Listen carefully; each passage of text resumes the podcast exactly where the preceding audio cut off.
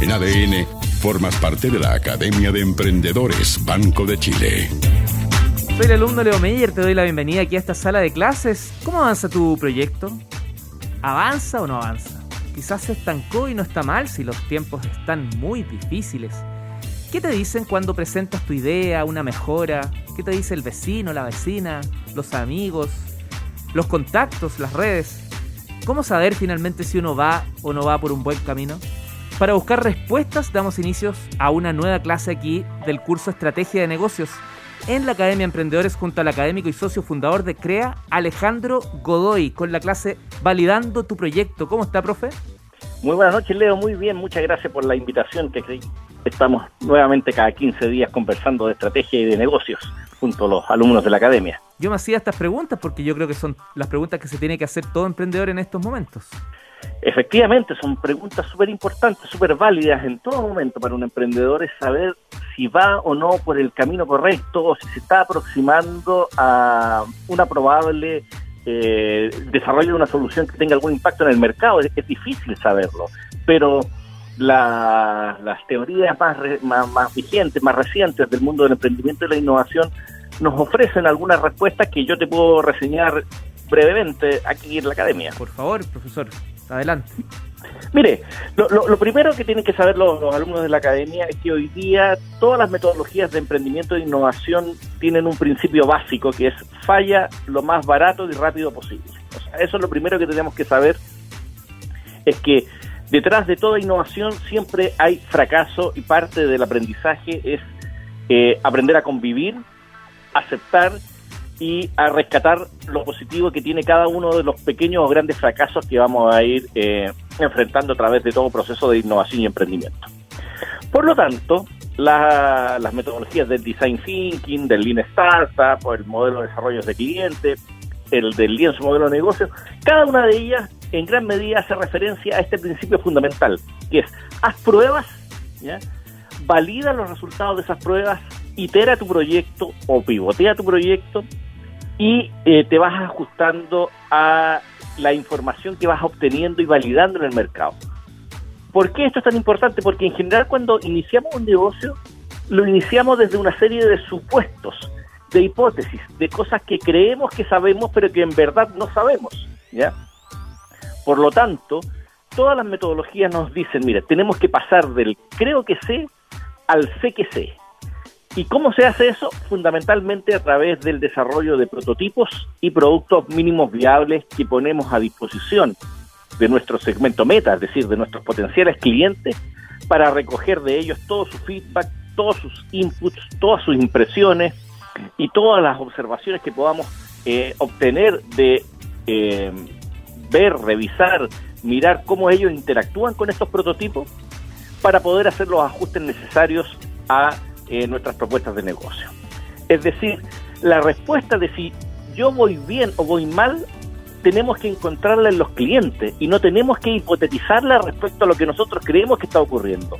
Te diría que la síntesis de esa respuesta, cómo saber si voy bien o voy mal, es pon a disposición de tu cliente en, desde la primera etapa, o sea, desde el inicio del desarrollo de tu proyecto, los prototipos conceptuales, los prototipos de ideas, los que vas a ir desarrollando posteriormente cada vez con más refinación o cada vez con mayor precisión, ponlos siempre en todas las etapas a disposición de tus clientes o potenciales clientes y que sean ellos quienes te van diciendo a partir del conocimiento e interacción que tengan con tu producto o servicio en su forma de prototipo o producto mínimo viable, si vas o no por el camino correcto. Yo te diría que la, la clave es ir e interactuar con los clientes, no preguntarles, ¿ah? y eso es, lo, más relevante, porque en general todas las personas tienen como cierto conocimiento o aproximación a la idea de la investigación de mercado desde la perspectiva de las encuestas, que es preguntarle al cliente.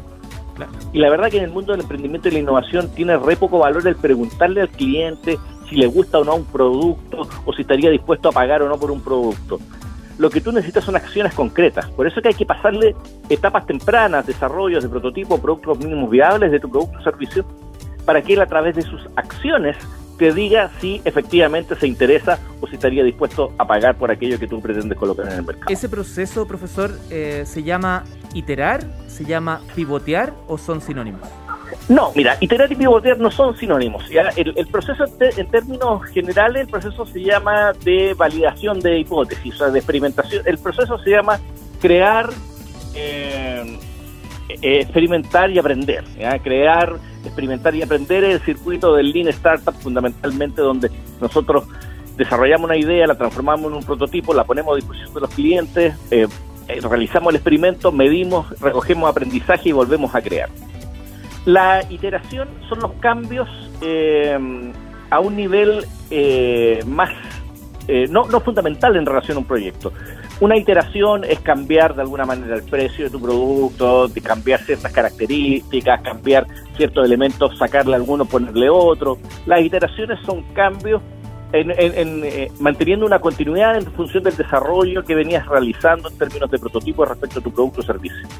Los pivoteos son cambios fundamentales. Cuando tú te das cuenta que la hipótesis con la cual habías construido un segmento de tu modelo de negocio no corresponde. Es decir, por ejemplo, un pivoteo eh, habitual puede llegar a ser que tú estabas pensando tu producto para dirigirlo al mercado consumidores finales, lo que se llama B2C, y te das cuenta que si bien es un producto que es útil o les sirve a los consumidores finales, ellos no están dispuestos a pagar por él. No están dispuestos a pagar pero sí eventualmente un negocio a quien esa tecnología o producto le sirva para su relacionamiento con los consumidores, estaría dispuesto a pagarlo y ellos se lo cobran a los consumidores. Ese, tú te das cuenta, mira, que tu producto originalmente había sido concebido para vendérselo directamente a los consumidores, se lo terminas vendiendo a una empresa que a su vez lo coloca dentro de sus servicios con sus consumidores y ellos lo cobran. Como los cajeros automáticos, por ejemplo.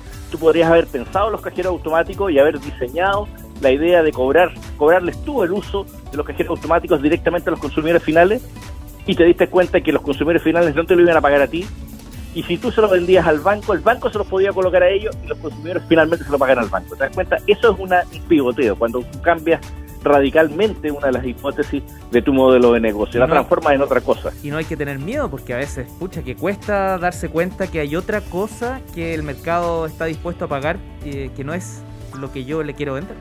Exactamente, es que, no, esto por eso te digo que la base de este modelo es falla barato, falla rápido, falla lo antes posible, porque vas a fallar.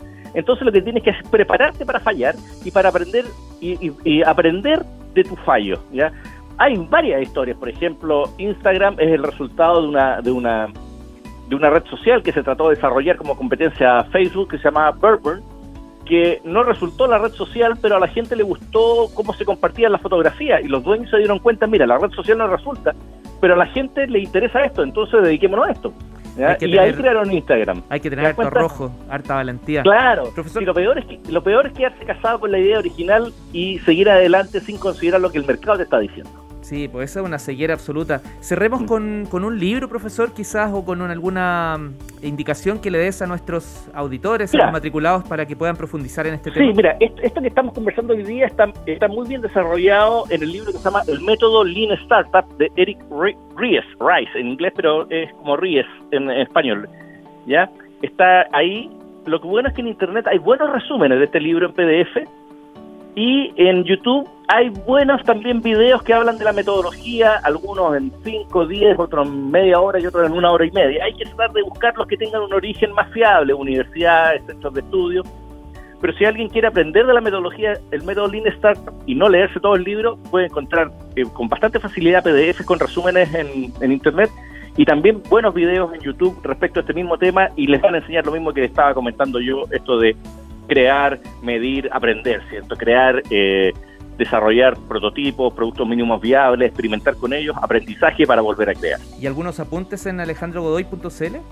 Ahí siempre van a encontrar material en torno a esto. Hay, hay también algún artículo especial en términos a qué son las ideas de negocio y cómo estas se desarrollan. Así que en alejandrogodoy.cl le van a encontrar también material que puede complementar lo que hemos expuesto esta noche.